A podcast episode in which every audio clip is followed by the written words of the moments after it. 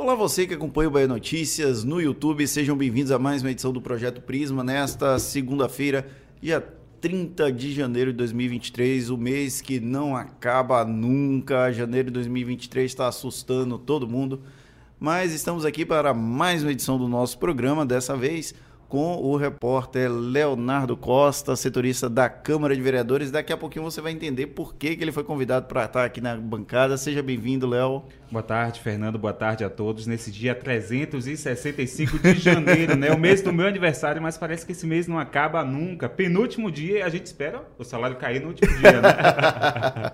Vamos nessa. E aqui ao nosso lado, o presidente da Câmara de Vereadores de Salvador, Carlos Muniz a quem eu dou as boas-vindas e peço que se apresente para que os nossos espectadores conheçam o vereador que já tem algum tempinho de estrada. Seja bem-vindo, vereador.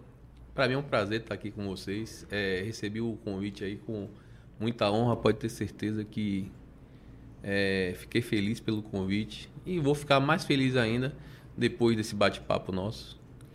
É, a gente iniciou o mandato em 2009 elege, se elegendo em 2008.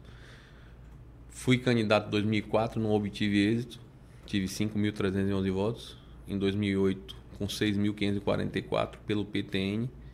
É, tivemos êxito na eleição e assumimos em 2009 com muita dificuldade, porque para você ser vereador em Salvador, você não tem facilidade não. Em 2012, Fui o vereador mais votado de Salvador, com 16.959. Em 2012 você estava com o pé nas costas, né? A eleição foi mais tranquila. Não. É uma eleição que eu, eu achava que teria bem menos votos, por isso que eu. Correu mais, Corri né? mais. Aí, mas graças a Deus deu tudo certo. Em 2016 tive 13.129 votos no mesmo PTN. Em 2020 tive que sair do partido por alguns problemas. E fui para o PTB, onde tive 9.118 votos, com essa pandemia que é, quase arrasa o planeta Terra. Imagine Salvador. Nós tivemos muita dificuldade, mas graças a Deus chegamos onde chegamos. De onde veio essa inclinação para a política? De onde veio o seu interesse pela política? Na realidade, eu não tinha interesse de ser político. É, eu tinha empresa, eu era, sou empresário e também era representante comercial.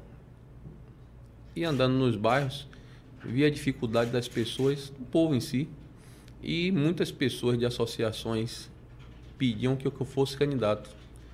É, e eu não queria, relutava. Em 2003 decidi ser candidato e já vim fazendo um trabalho para que isso acontecesse. Mas é, não obtivemos sucesso em 2004 porque não ganhamos a eleição. Tivemos uma votação expressiva, boa, que oito vereadores naquele período com menos votos que eu se tornaram vereador e eu a legenda, né, a questão do, Justamente, do voto de legenda que continua, que eu acho um erro. Eu acho que deveria ser os mais votados para que cada um é, é a vontade do povo na realidade, seria a vontade do povo. Porque quando você é o mais votado, foi o povo que quis, o povo. E na, em relação a partido, você fica, quando você tem o voto de legenda, você fica um pouco diferente do que o povo quer. É como dizem que a eleição dos Estados Unidos é. O povo quer uma coisa, os delegados querem outra, e é a coisa que o delegado quer. Né? Só na Bahia é a mesma coisa. Na Bahia não, no Brasil. É, muitas vezes o povo quer, mas a legenda não ajuda. Não ajuda. Eu, eu, eu, eu vejo esse caso aqui, o caso daquele vereador, daquele deputado federal, Jaci Simões, que uma vez teve 90 mil votos para deputado federal, perdeu a eleição e teve vários deputados com 40, 50 mil votos que tiveram êxito. Então é. Mas isso faz parte do jogo, a gente quando entra. Já sabe, já das, sabe, regras, já né? sabe das regras, a gente tem que respeitar. Presidente, uma das primeiras coisas que a gente faz aqui no Projeto Prisma é perguntar aos nossos convidados o que é que eles gostam de beber. Na nossa caneca, por ser uma segunda-feira, 4 horas da tarde, ainda é água, mas aí a gente, para descontrair o papo, para começar bem, a gente gosta de saber o que é que o convidado gosta de beber quando ele não está na, no, no lead da política. É isso que eu ia perguntar a você. Durante a semana, água. é, mas finais, finais de semana eu gosto muito da cerveja. Tem alguma específica ou Prefere as Eu vou, eu, regulares eu vou, mesmo. eu vou igual a. Eu vou falar agora igual o povo, sou desbloqueado. então é qualquer uma. Qualquer cerveja, então. Qualquer uma. E outras bebidas? Rapaz, eu bebo muito pouco. É, Gosto muito da cerveja. Se tiver um vinho, alguma coisa assim, eu bebo, mas é muito pouco. Se eu tomar um vinho, é uma taça. Não tomo mais, mais do que isso. Agora, cerveja, se tiver um túnel, a gente toma.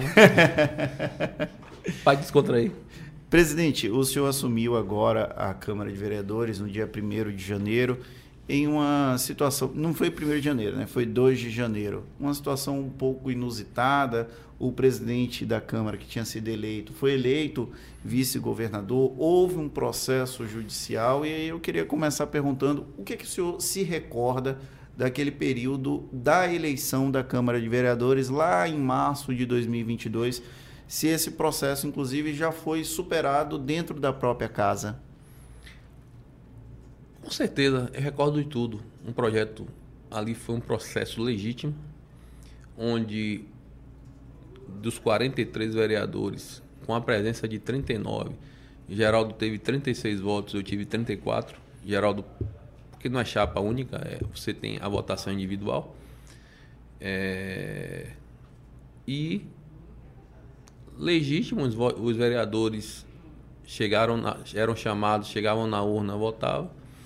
E todos os vereadores na última sessão concordaram com isso, quando eles assinaram um documento comprovando que a eleição foi legítima e que não tinha mais nada a ser feito do que foi feito naquele período no plenário. Então, A última sessão de a, 2022. a última sessão de 2022 foi feito um documento onde todos os vereadores assinaram e concordaram com a eleição que tinha sido feita no dia 29 de março de 2020, 2022, com eh,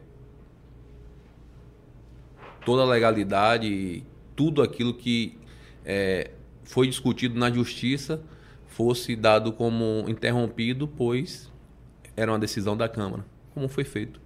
Houve uma pacificação. O senhor acredita que o ambiente já está favorável para que o senhor faça o seu mandato enquanto presidente da Câmara sem grandes percalços, sem grandes tensões com os demais pares? Não, jamais eu terei problema com os vereadores. Eu não, eu sou um, um primeiro um homem, depois um político que preservo pela democracia, pela conversa. Eu acho que a gente só vai resolver qualquer problema do país eh, sentando e conversando, não vai, não, não, não pode ser de outra forma. Eh, e com os vereadores, eu sempre sonhei ser presidente para isso. Eu não quero eh, brigar com o vereador, não quero discutir com o vereador, porque o mesmo poder que eu tenho na Câmara, eu quero que os vereadores tenham. É, poder para ser dividido. Eu sei o trabalho que cada vereador tem em suas comunidades. Muitas pessoas pensam que o vereador é igual qualquer outro político. É muito difícil ser vereador, principalmente em cidades como Salvador, que é uma cidade pobre, que as pessoas necessitam muito e que as pessoas não conversam com o seu deputado estadual, não conversam com o seu deputado federal, não chegam ao prefeito, mas eles chegam ao vereador. Então tem essa dificuldade. O vereador que é a pessoa do povo.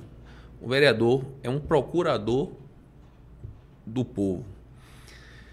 Então jamais eu ia querer ter atrito com os colegas vereadores. É, em relação à pacificação, se o prefeito entender o- e respeitar o poder legislativo, serei amigo, serei parceiro, irei fazer tudo e qualquer coisa para que venha melhorar a situação do povo de Salvador.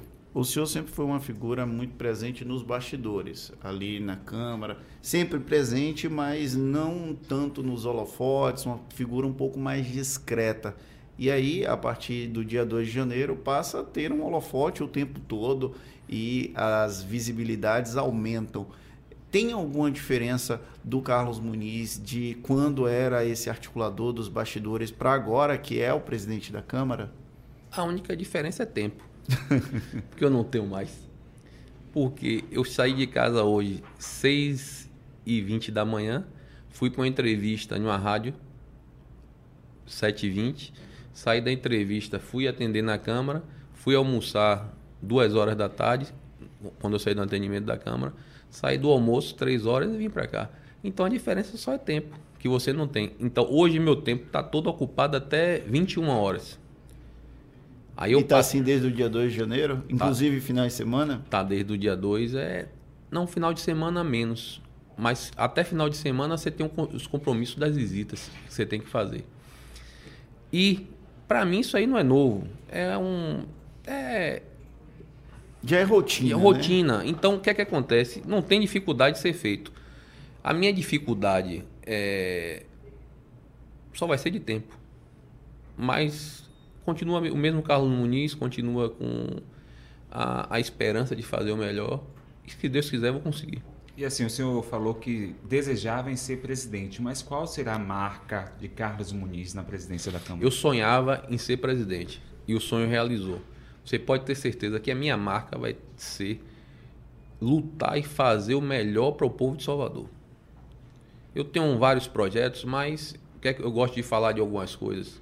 Um exemplo, eu não vou aceitar que o povo de Salvador pague mais impostos de forma nenhuma. Um exemplo, se você hoje tem um ISS, que é Salvador, se eu não me engano, é 5%. Se houver qualquer tipo de aumento, não passará pela Câmara enquanto eu estiver na frente da Câmara.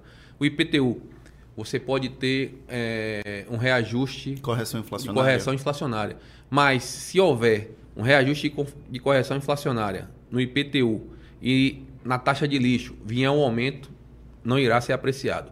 Nada que venha aumentar imposto em Salvador vai ser apreciado pela Câmara. Isso eu garanto ao povo de Salvador. É uma das coisas. E as outras coisas é você melhorar o transporte público, que, tem, que é caótico, é você é, melhorar a saúde, que tem muita dificuldade, e melhorar a educação. Então você tem. Eu tenho três problemas sérios, que não só são meus, principalmente do chefe do executivo municipal, que é Bruno Reis, que a gente, se não puder solucionar, a gente precisa melhorar.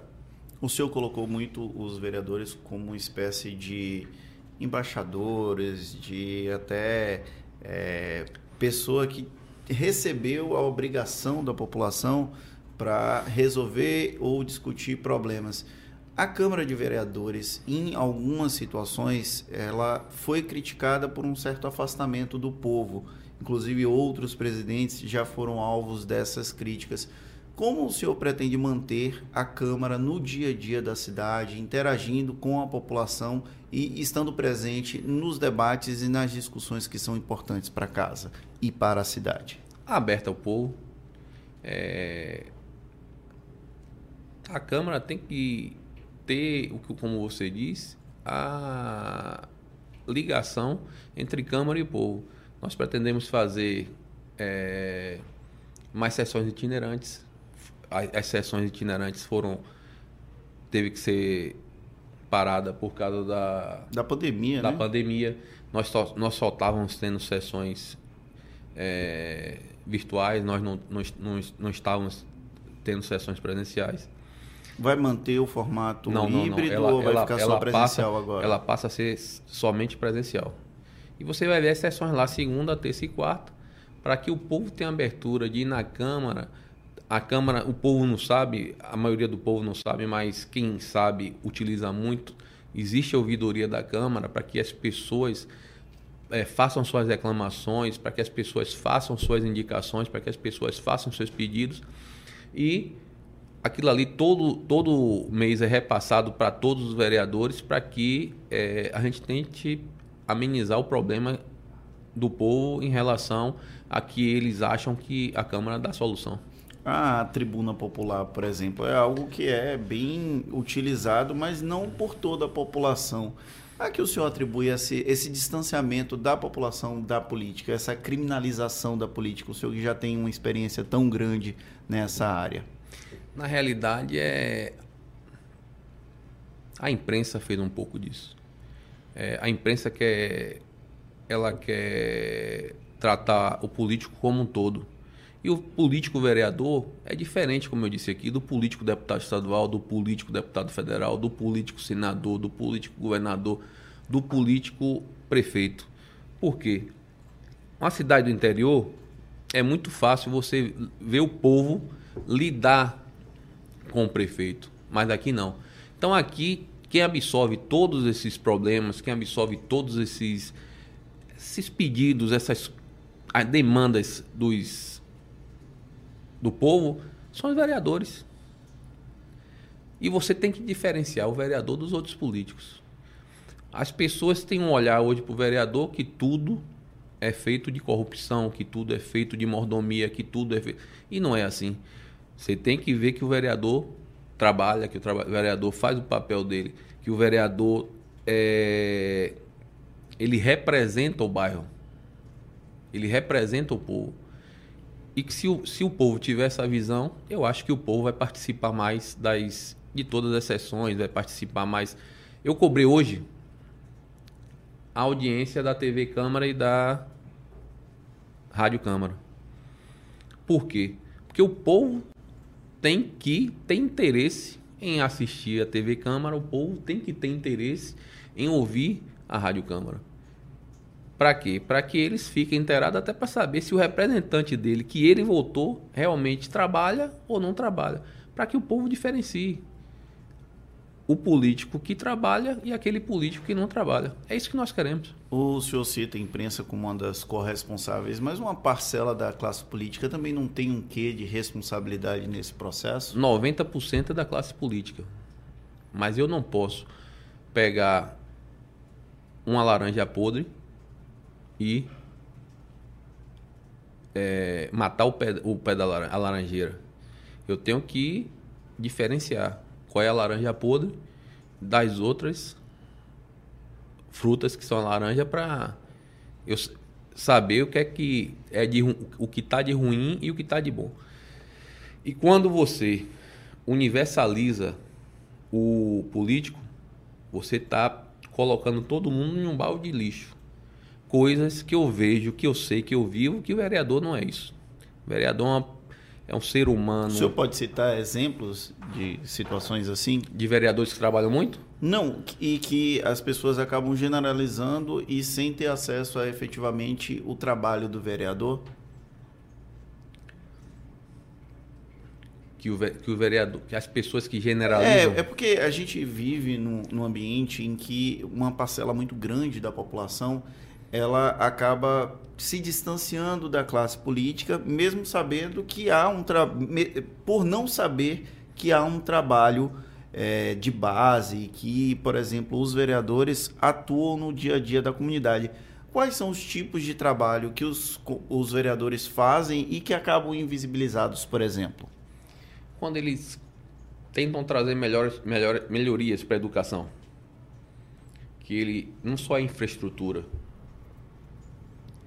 construir um colégio, todo mundo vai ver que tá, o, o colégio foi derrubado, foi construído um, um, novo. Isso é uma infraestrutura que foi feita e que o, o povo vê.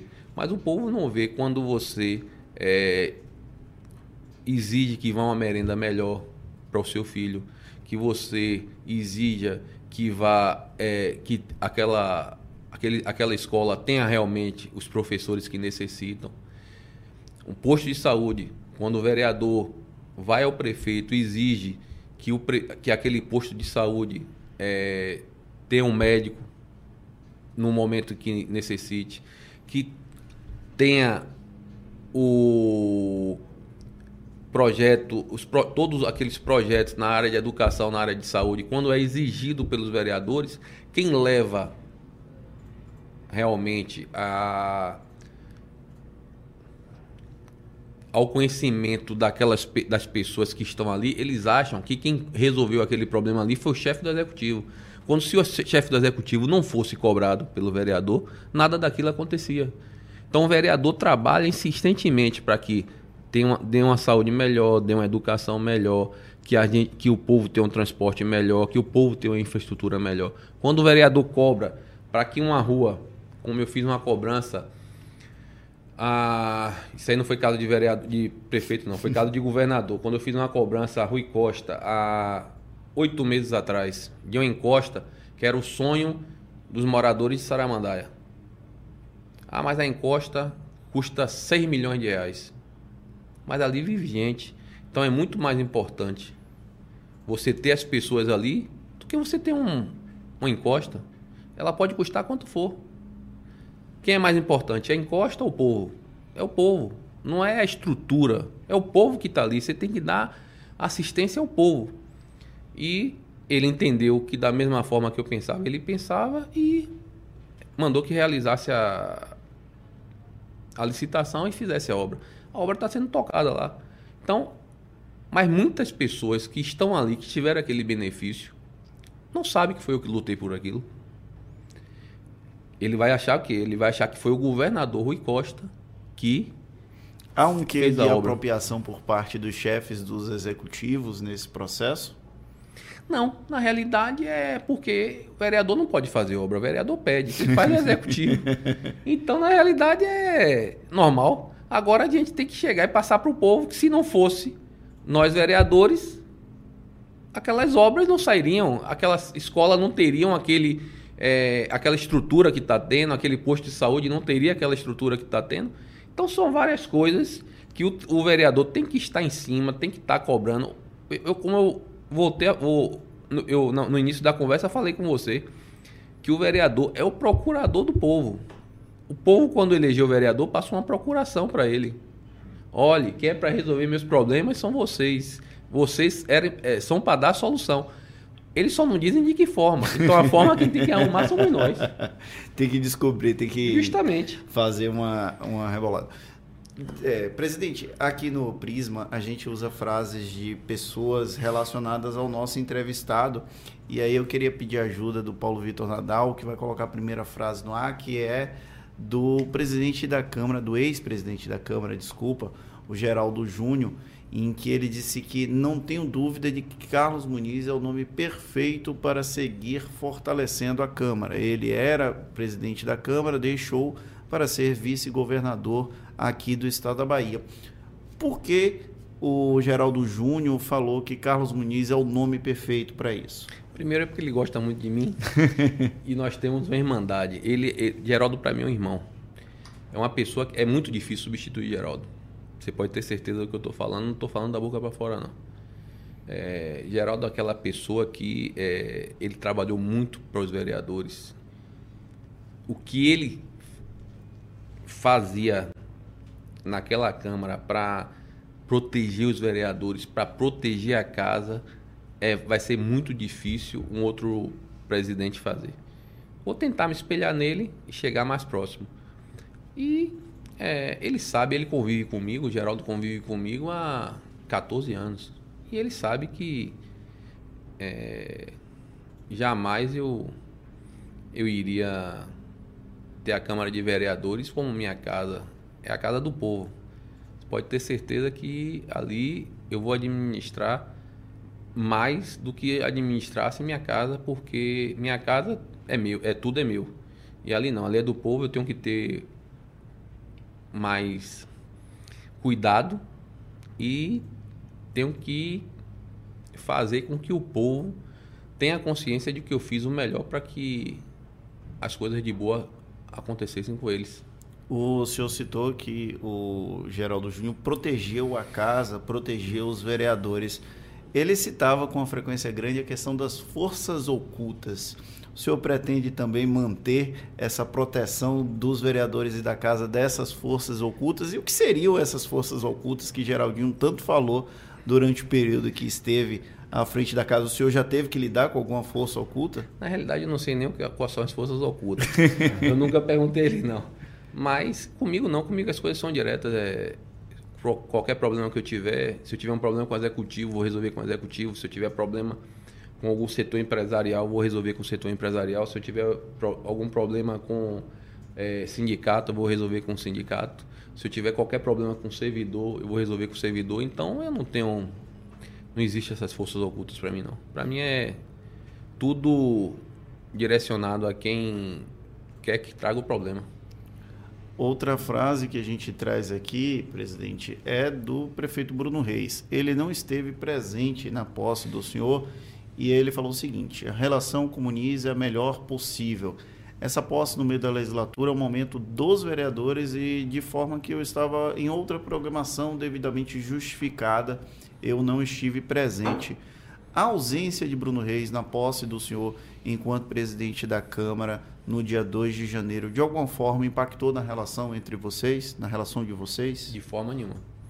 É, Bruno é uma pessoa que eu conheci em 2007, uma pessoa que eu tenho muita consideração, é um amigo. É, isso aí não quer dizer que ele é meu amigo pessoal e na política, é, se ele não respeitar o, legislativo, ele, ele, ele pode até se tornar meu inimigo, mas quando ele respeitar, nós continuaremos sendo amigos. Na realidade, teve um repórter que me perguntou: Você sentiu falta de Bruno? Eu disse: Rapaz, não. Estou sendo real, você não senti falta, não.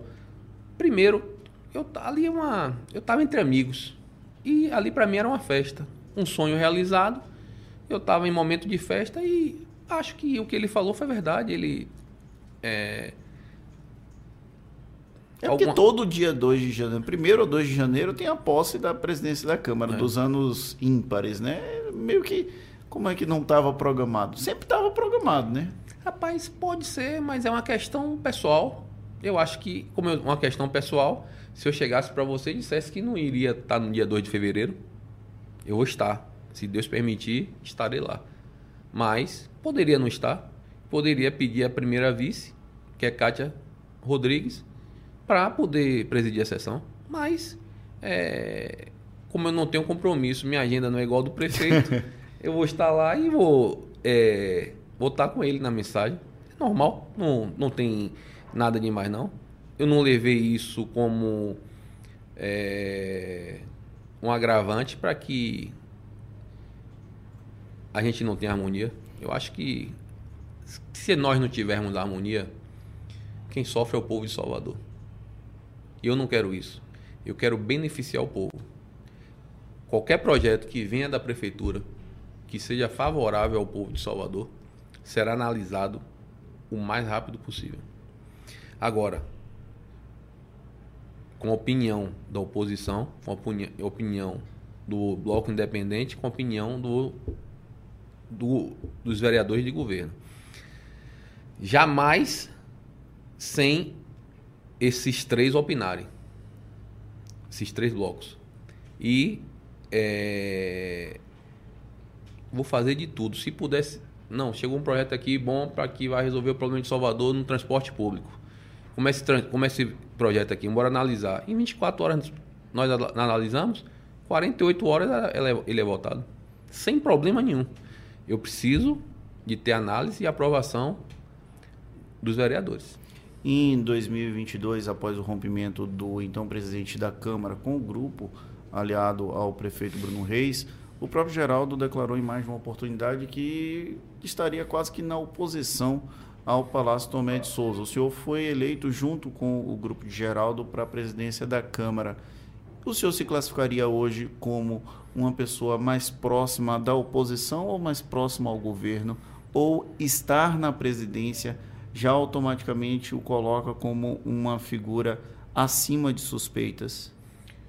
Justamente, é isso que eu ia lhe dizer. É, na realidade, é, o presidente da Câmara não está ali para ser oposição, nem para ser governo, nem para ser independente. Mas Geraldinho sugeriu que era oposição e se comportou mas, em algumas situações. Mas, mas isso, aí, isso aí é que foi naquele momento político. Tanto que quando passou o momento político, isso aí acabou tudo.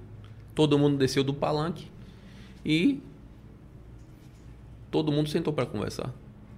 Então jamais eu iria fazer isso. Aí se você me falar, se chegar no momento político, pode haver um embate entre eu e o prefeito. Eu espero que não. Eu não quero trazer política para dentro da Câmara. Política a gente faz da porta para fora. Mas se, se houver isso aí é por parte dele, por minha parte não. Eu, eu estou ali para julgar. Eu estou ali para ser um árbitro. Eu não vou dizer juiz não mas para ser um árbitro, certo? Eu tenho, eu não posso ser a favor da oposição, não posso ser a favor da situação, não posso ser a favor do grupo independente. Eu tenho que ser a favor primeiro do povo, certo? E segundo, eu ser a favor do correto. Mas é difícil encontrar esse equilíbrio, essa posição arbitral em um momento em que houve uma certa tensão entre o executivo e o legislativo lá em 2022. Tá certo que a gente está falando de 2023 mas é possível ser um árbitro equilibrado diante do que aconteceu no passado? Você vai me cobrar isso E por mim serei. Um exemplo. Sou muito amigo do governador Jerônimo. Sou mais amigo ainda do vice Geraldinho. Geraldinho para mim é irmão. Vou voltar a dizer que é você. E sou amigo também de Bruno.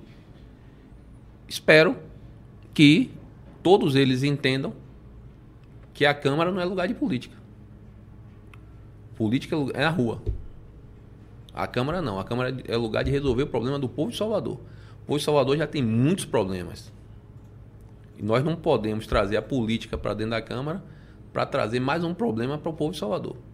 Vou voltar a dizer a você, a gente tem que melhorar a saúde, a gente tem que melhorar a educação, a gente tem que melhorar é, o transporte público, que é, o, é um caos. Inclusive é um, uma das grandes questões que a Câmara vai enfrentar já nos próximos meses, né? Porque a Prefeitura contra. já sinalizou a hipótese Aumento. de reajuste. Eu sou contra esse reajuste.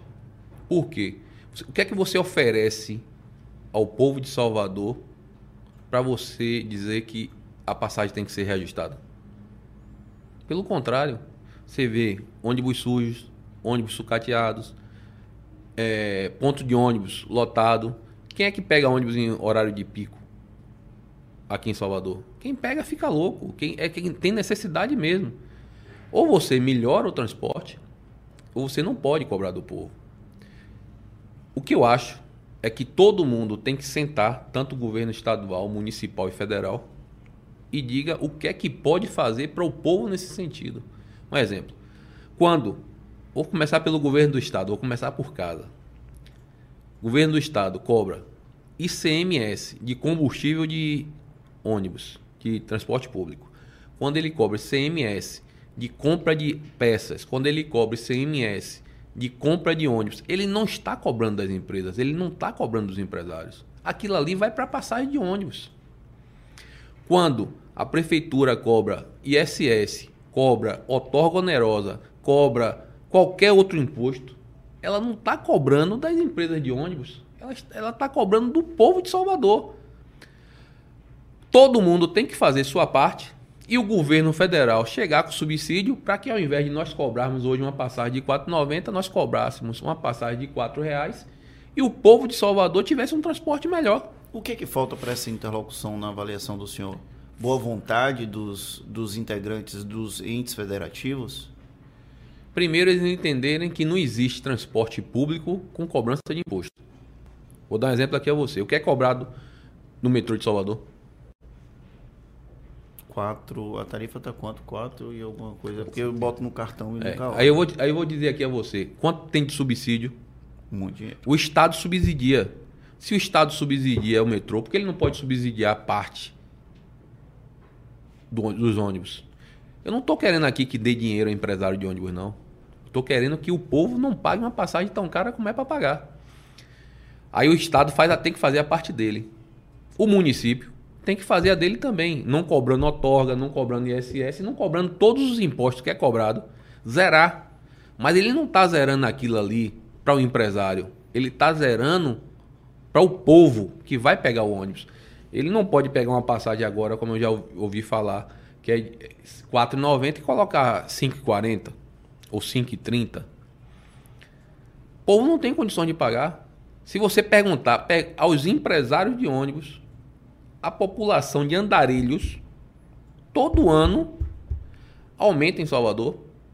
São aquelas pessoas que não têm mais condições de pagar o transporte. Isso é correto?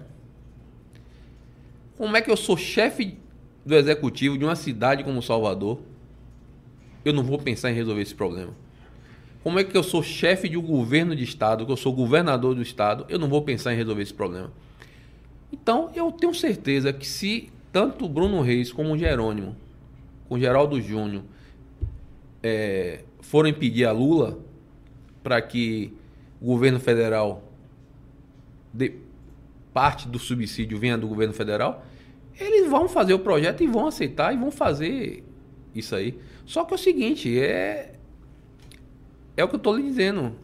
A conversa tem que sentar os dois na mesa e conversarem e, de, e quererem fazer dessa forma. Se não for, o povo vai continuar tendo problema. Eles vão continuar dizendo que vão ajudar a resolver e não vai ter solução nunca. é uma bola de neve que se retroalimenta, né? É um problema que se retroalimenta. Mas é, é, eu, eu, vou insistir na pergunta porque é uma figura que já está bem escolada. O Bruno Reis ele foi prefeito durante dois anos com o Rui Costa. Durante a pandemia havia uma interlocução regular entre os gestores. Agora, é, Bruno Reis enfrenta, enfrenta não, ele pega um período, pelo menos o primeiro biênio de Jerônimo Rodrigues durante esse primeiro mandato dele. O senhor acredita que o posicionamento de Bruno e o posicionamento de Jerônimo, eles são mais hábeis no ponto, do ponto de vista de sentar para conversar? Porque se falava muito que Rui Costa era uma figura mais dura, uma figura que tinha uma dificuldade maior de interlocução. Aí, hoje, aí eu vou dizer aqui a você que hoje eu tenho um irmão que está lá para fazer esse meio de campo, que é Geraldo Júnior. Que eu tenho conversado com ele e digo, todo dia digo a ele: você tem um sonho de ser prefeito de Salvador. Para você ser prefeito de Salvador algum dia, não que seja agora, eu acho que pode estar tá cedo para ele ser prefeito de Salvador. Mas que algum dia você tenha sonho de ser prefeito.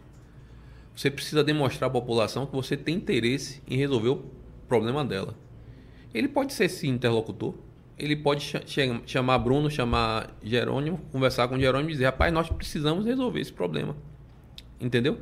E não existia essa interlocução. Não existia essa pessoa que queria resolver o problema. Um exemplo, o vice-governador, o ex-vice-governador João Leão, eu não sei se tinha interesse em resolver o problema de Salvador. Primeiro, ele não é de Salvador, ele é Lauro de, Lauro de Freitas.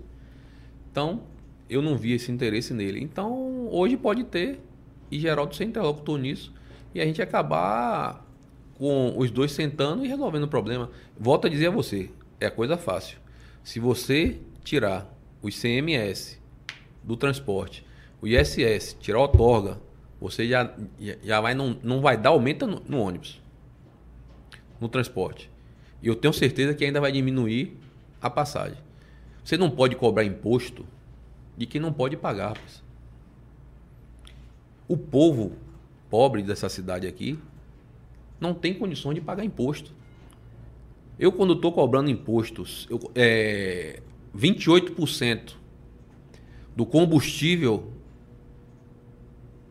do, do transporte rodoviário, eu estou cobrando 28% do povo de Salvador.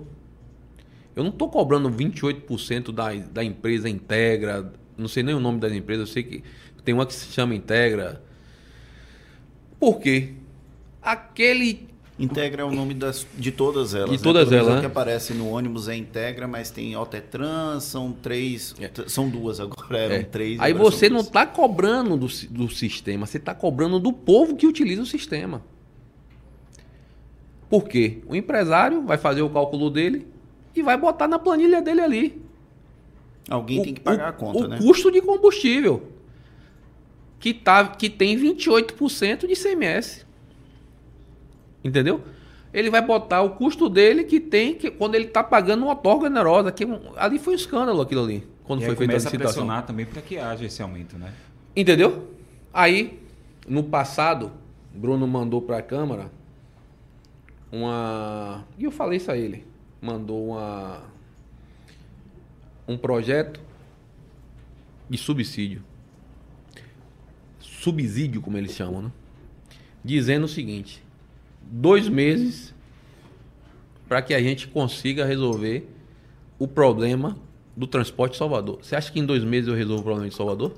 A expectativa da prefeitura na época era que saísse o subsídio federal, que acabou não saindo integralmente, né? não dentro da expectativa da prefeitura. Se Bruno mandar um projeto amanhã de subsídio para prefe... a Câmara Municipal de Salvador, resolvendo o problema do transporte de Salvador, eu coloco para votar no outro dia. É um desafio lançado, né? Agora tem que ser um projeto que vai resolver o problema e que não aumente a passagem de ônibus. Eu não posso aceitar que ele mande um projeto de dois meses. Tem que ser um projeto, pelo menos, até o final do, desse governo dele. Se ele fizer isso, a gente senta, conversa e meu interesse é resolver o problema do povo de Salvador. Não tenho interesse nenhum em brigar com o Bruno. Não tenho interesse, eu tenho interesse de, diferente de brigar, eu tenho interesse em ajudar.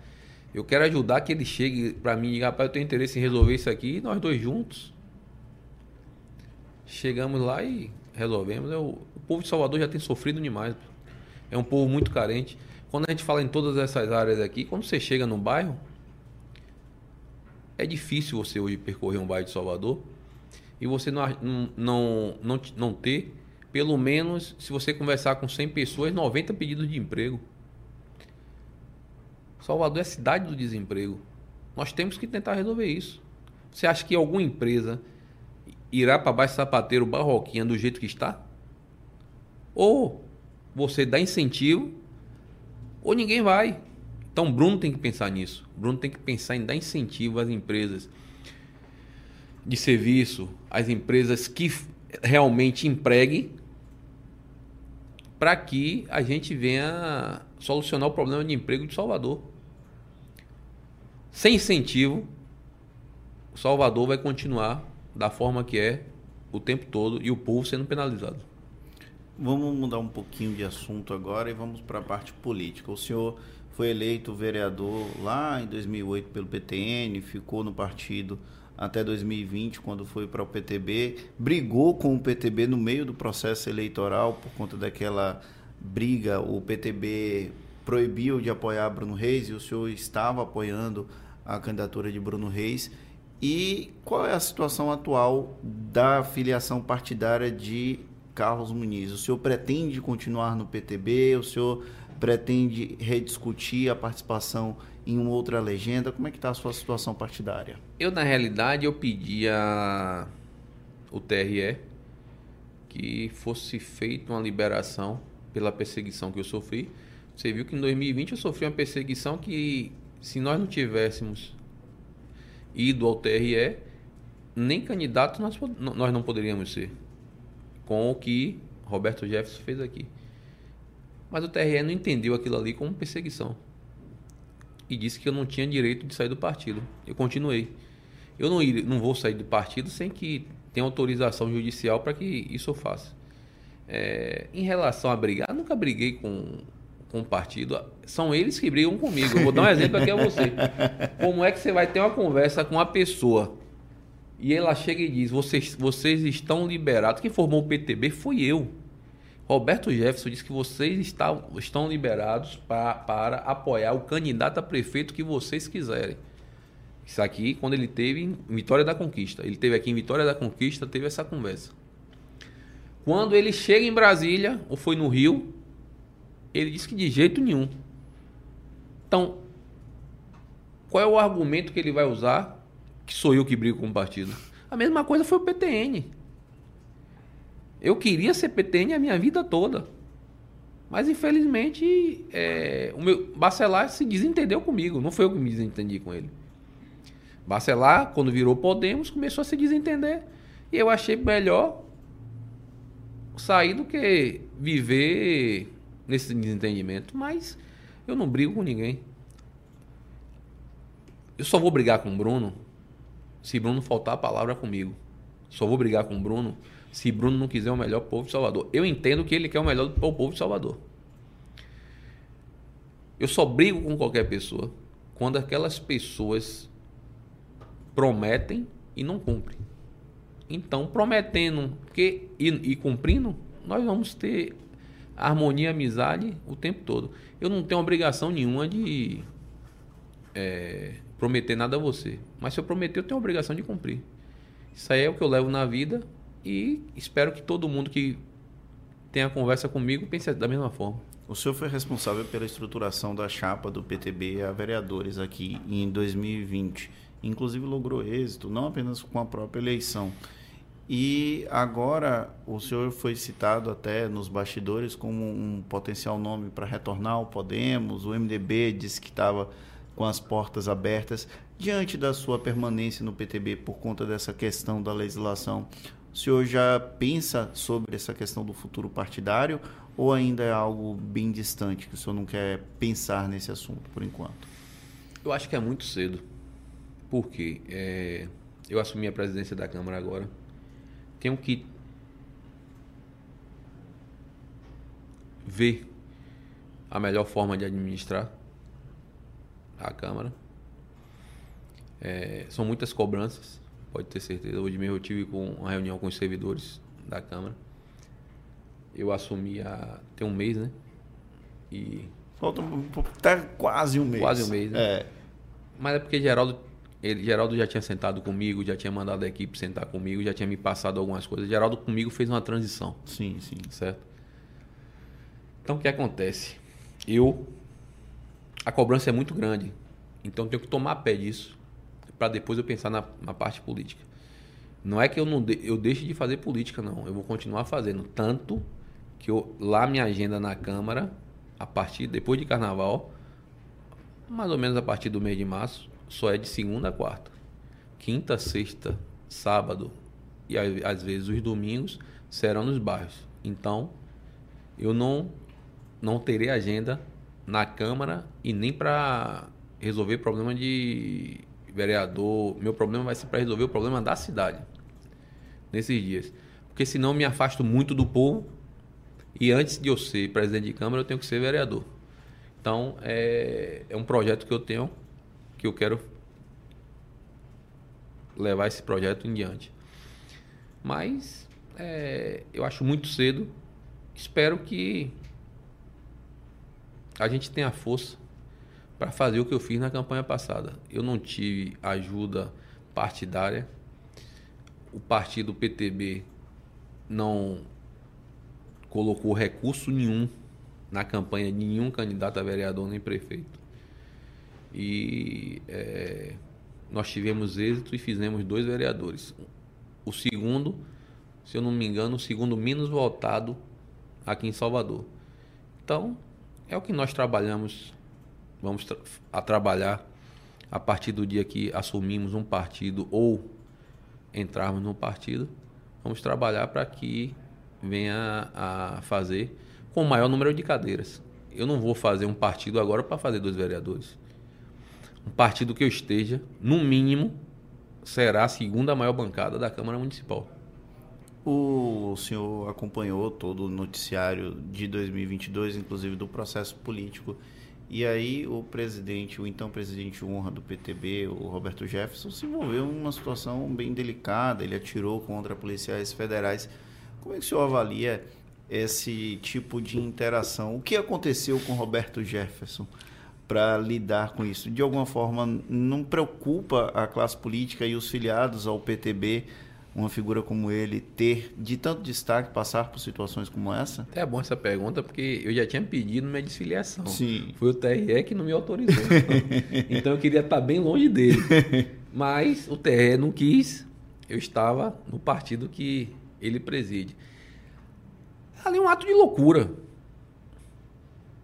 Porque se nós, se, se fosse, ele, eles falam tanto dos Estados Unidos, né? Você acha que um, se um, um acontecido daquele ali fosse nos Estados Unidos, ele estaria vivo hoje? Se ele fizesse isso com policiais do FBI, que é a Polícia Federal Americana, ele estaria vivo? Eu acho muito difícil. Então, ali é um ato de loucura. É um ato que nem o Bolsonaro, que era louco igual a ele, aceitou. Porque ali na realidade, o Bolsonaro ia aceitar muito se ele saísse dali no caixão. Porque ia ser algo que iria beneficiá-lo. Mas, como não saiu, saiu preso, aí é, ele foi o ele foi até crítico daquilo ali. Então, para mim, só existe a loucura naquilo, naquilo que ele fez. Qual o processo que o, a avaliação que o senhor faz do processo eleitoral de 2022 aqui no Brasil como um todo? O senhor sempre foi uma figura que era da, do diálogo, da conversa, e a gente viveu um momento de extremismos ao longo da campanha eleitoral. O Brasil, é, hoje, ele já está em processo de recuperação ou o senhor ainda acredita que vamos ter tensão ao longo dos próximos anos? Qual a sua Rapaz, perspectiva? Esse, esse projeto de recuperação é pode ter até se iniciado, mas não vai ser fácil. Você tem um país dividido. Você tem um país dividido e você tem um país que é, tem pessoas que acham que estão acima da lei. Quando aquelas pessoas invadem um Congresso, invadem o STF e fazem o que fez, primeiro, quem foi prejudicado ali? O poder público, né? O povo. A população que Quem vai ter paga? que pagar por aquilo. Quem, paga, quem vai pagar é o povo. Você tá entendendo? Como é que eu quero que o país, eu quero que, a- é, que o país seja um país democrático, que o país, que eu quero um, um melhor para o meu país, eu come, não, eu cometo um ato de loucura daquele. O não foi porque eu ia botar água no copo Ah. dele, viu, gente? Pra não parecer. Pra- Pra quem não tá assistindo e pra quem vai ouvir no stream, então foi o não nesse sentido. Foi. Você tá entendendo? Então, o que é que acontece? Se eu quero o melhor para o meu país, como é que eu, eu pratico uma ação daquela? Só pode ser loucura. E eu acho que vai ser. Nós começamos o processo para que isso não aconteça mais. Mas eu, eu acho que ainda irá acontecer. Não naquele tamanho, mas ainda irá haver. Eu acho que vai haver várias tentativas de terrorismo, como houve naquele dia que para mim foi o pior dia. Eu não vivi 64, mas ali para mim foi o pior dia que eu vi, eu já vi na democracia brasileira. O Espero senhor- nunca como mais foi ver. que o senhor reagiu ao assistir aquelas cenas? O senhor chefe de um poder execu... de um poder legislativo lidando com uma população, ou pelo menos uma parcela da população, agredindo e atacando a sede de um poder legislativo. com preocupação. Eu acho que o povo do Brasil não merece isso. E volto a dizer que o único prejudicado é o povo, é quem paga as contas. Você compra uma caixa de fósforo agora, você está pagando a conta do. Você está pagando imposto pelaquela caixa de fósforo que você está comprando. Então, é. O povo é o único que não deveria pagar e que paga a conta. A conta deveria ficar para aqueles que financiaram, para aqueles que participaram e para aqueles que incentivaram que aquilo ali acontecesse. Então, para mim, a conta deveria ficar para eles e não para o povo brasileiro. Entendeu? Eu acho que a gente, nós temos que ter é, algum amparo legal para que isso venha acontecer de forma que a conta não fique para o povo, que a conta fique para as pessoas que participarem e para as pessoas que financiaram aquele ato. Presidente, ao longo do projeto Prisma, a gente também tem uma parte mais leve, que é um processo de é, tentar desconstruir a imagem do político sisudo. E aí, essa é a parte final do nosso programa. A gente gosta de saber o que é que os convidados fazem como hobby, para diversão. Quem é Carlos Muniz fora da política? Rapaz, eu gosto muito de praia.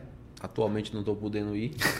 Por quê? Gosto muito de ler. Rapaz, é muito compromisso. É, é- Um exemplo, eu cheguei na. Vou voltar a dizer a você aqui. Eu cheguei na Câmara hoje, era 8, 8h40 mais, mais ou menos, porque eu saí do programa de rádio, fui para a Câmara. Eu fiquei até 14 horas atendendo. Aí as pessoas dizem, rapaz, você vai atender? Eu digo, se a pessoa está me procurando é porque está precisando falar comigo, né? Sim. Então, eu vou atender. Tenho um compromisso hoje até 21 horas. Isso aí é de segunda a sexta. Quando você faz isso de segunda a sexta, sábado, você quer descansar. E domingo, se você puder, você quer estar com a família. Então é. Mas É a praia não é complicado. um ambiente que dá para curtir com a família, já que o senhor gosta tanto de praia? Rapaz, é. É, mas é. Às vezes. É muito cheia a praia Não, de, de domingo? Não, eu não me zango com cheio, não. É bom. Quando, eu, eu gosto do lugar cheio. Quanto mais cheio, para mim, melhor. Eu não fico zangado quando eu tô em um local que a pessoa vem, vereador, como é que tá? Tudo... Não, de jeito nenhum. Eu é contente. Fui reconhecido, fui. É, fico contente com isso. O problema não é esse. O problema é você unir a família para você estar. Mas se assim, pudesse aproveitar esse recesso parlamentar, seria em qual praia aqui de Salvador, do litoral? Praia do Litoral. Eu gosto muito de Guarajuba. Seria uma praia que, se eu pudesse, passaria lá o pró- o a próxima semana toda. Mas, infelizmente, não posso. Tenho que trabalhar, tenho que. é, Isso eu gosto de fazer. Sempre sonhei em ser presidente, sabia o trabalho que tinha. Mas é porque eu gosto. Eu quero dar o melhor de mim para que o povo tenha o melhor. Entendeu? Espero que consiga fazer com que as pessoas é, venham ter melhoria no que a gente pode, possa proporcionar. Eu vou cobrar muito de Bruno essas coisas. E é, se ele tiver o mesmo interesse que o meu, pode ter certeza que vamos solucionar muitos problemas na vida do povo de Salvador. Tem outros hobbies? Ler. Mas é, aí só lendo no carro agora. Porque tá difícil. Se eu tenho um compromisso até 21 horas, eu devo chegar em casa hoje que horas? Umas 22? Sim. Aí eu vou tomar um banho. Depende, o seu mora longe da câmara, tem essa, né? Não, não é na Câmara, não. Esse, esse- é, né, é vários, várias reuniões.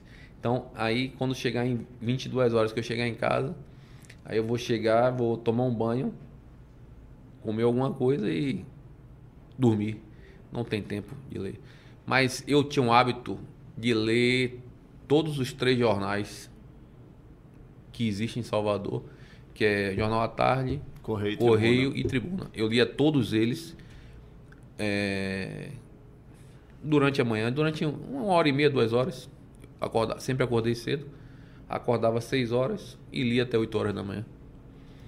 Hoje não tem mais tempo para isso, mas quando voltar. Espero que leia o site Bahia Notícias, né? Rapaz, pior que sai é até, até quando eu chego no. Quando qualquer mensagem do site vem pro meu celular, então é, não tem como eu não ler. Aí eu, na hora que vem dar a zoadinha no telefone, eu, puf, que, que zoada foi essa? Alguém mandou a mensagem.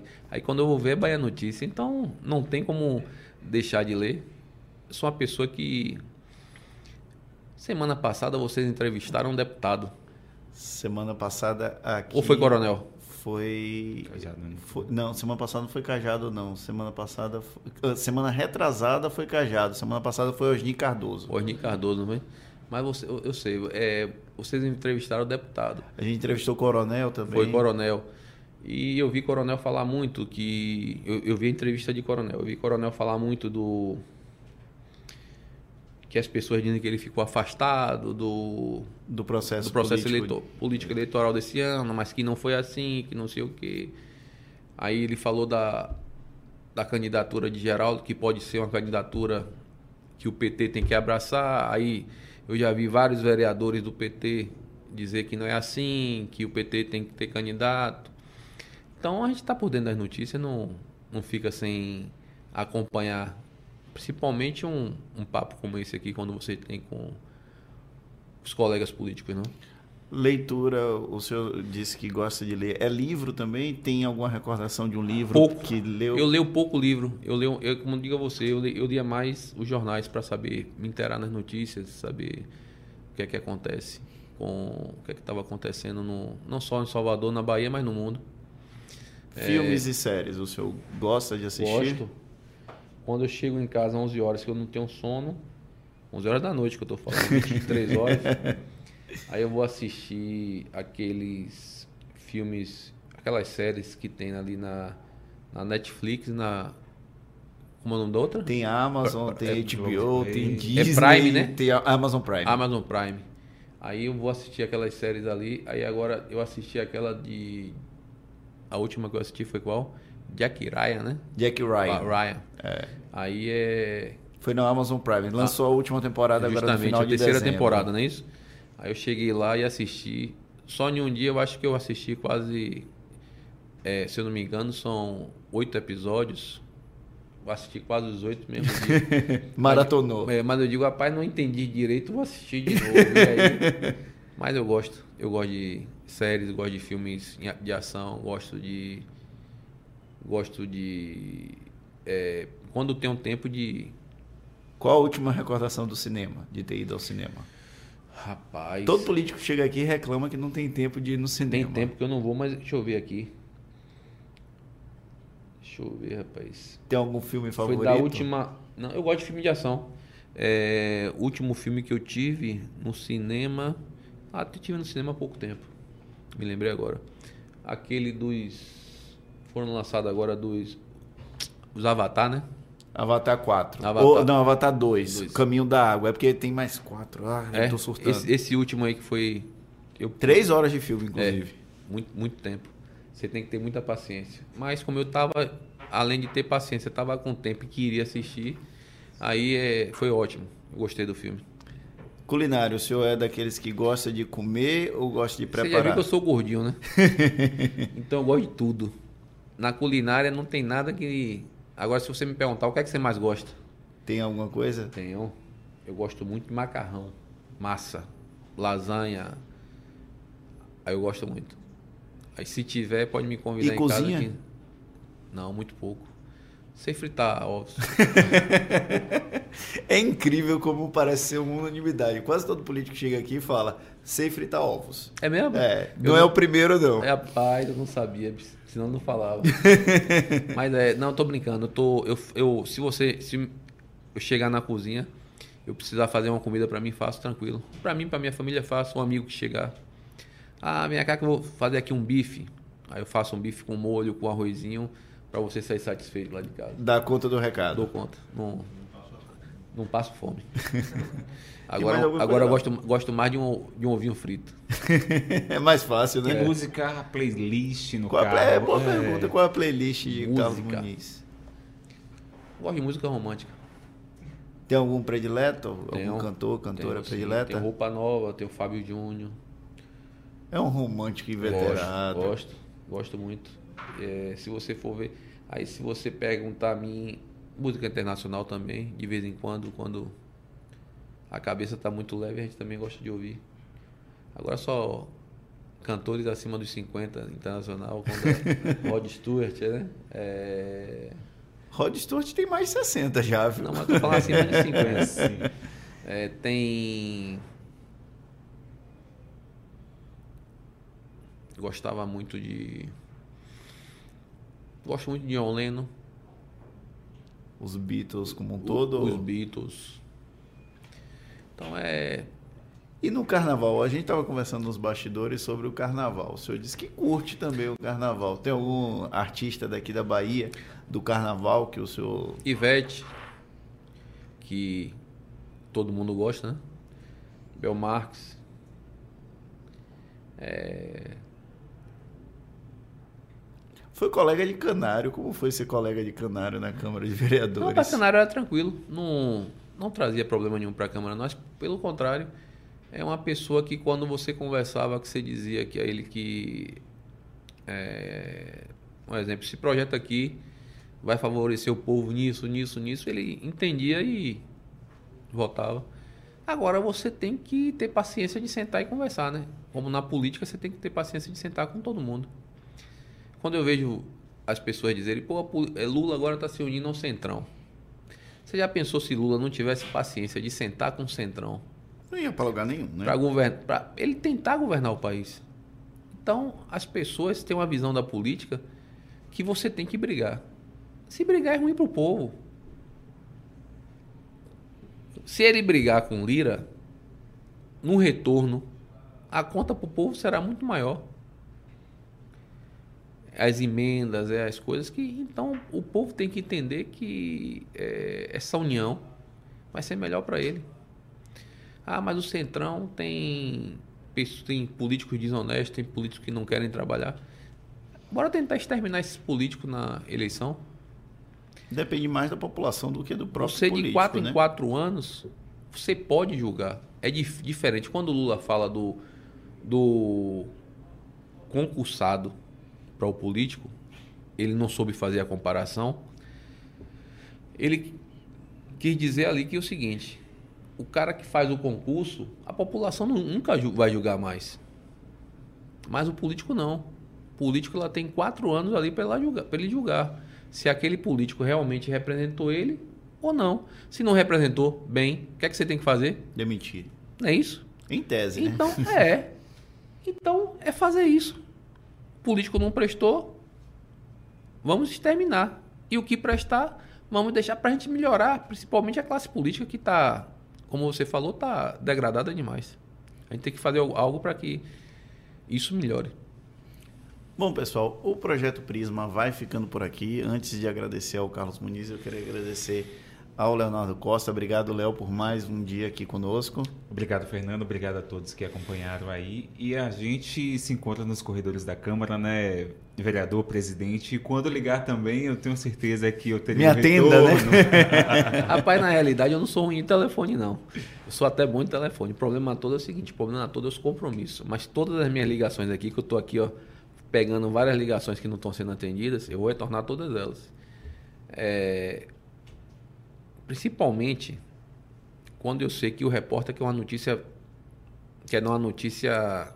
Como é que vocês dizem? Chamam? Quando vocês querem um furo. Então, é, pode ter certeza que irei atender. E espero ver você lá mais vezes. Você tem que acompanhar a Câmara segunda, terça e quarta, nas sessões, para que a gente venha a a estar passando para o povo, sei da audiência de vocês, para passando para o povo o trabalho que é realizado lá pelos vereadores. Com certeza. Aproveitando para agradecer mais uma vez ao presidente da Câmara de Vereadores de Salvador, Carlos Muniz, por estar conosco e fica à vontade para deixar sua mensagem para o povo. É, Eu espero que o povo tenha esperança, a mesma que eu tenho, para que a gente venha melhorar a situação de Salvador e melhorando a situação de Salvador, que melhore a situação do povo que aqui vive. É, espero, junto com o chefe do executivo municipal, com o chefe do executivo estadual, que estão à frente, é, que é Bruno Reis e Jerônimo Rodrigues, é, fazer algo para que venha melhorar a situação do povo de Salvador em relação ao emprego, em relação à renda, em relação a melhorias no transporte, melhorias na saúde, melhorias na educação, que é que o povo de Salvador merece. Eu aqui nasci, cresci, vivo em Salvador, quero morrer aqui e é, Salvador para mim é tudo. Então pode ter certeza que o que eu puder fazer pela essa cidade, pelo povo que aqui convive, pode ter certeza que eu vou fazer. E vamos ficando por aqui. Muitíssimo obrigado para você que acompanhou o Projeto Prisma desta segunda-feira. Lembrando que ele vai estar disponível em no máximo 24 horas nas principais plataformas de streaming. A edição desta segunda-feira teve produção de Gabriel Lopes e operação de áudio e vídeo de Paulo Vitor Nadal. Um grande abraço e até a próxima semana. Acostumados.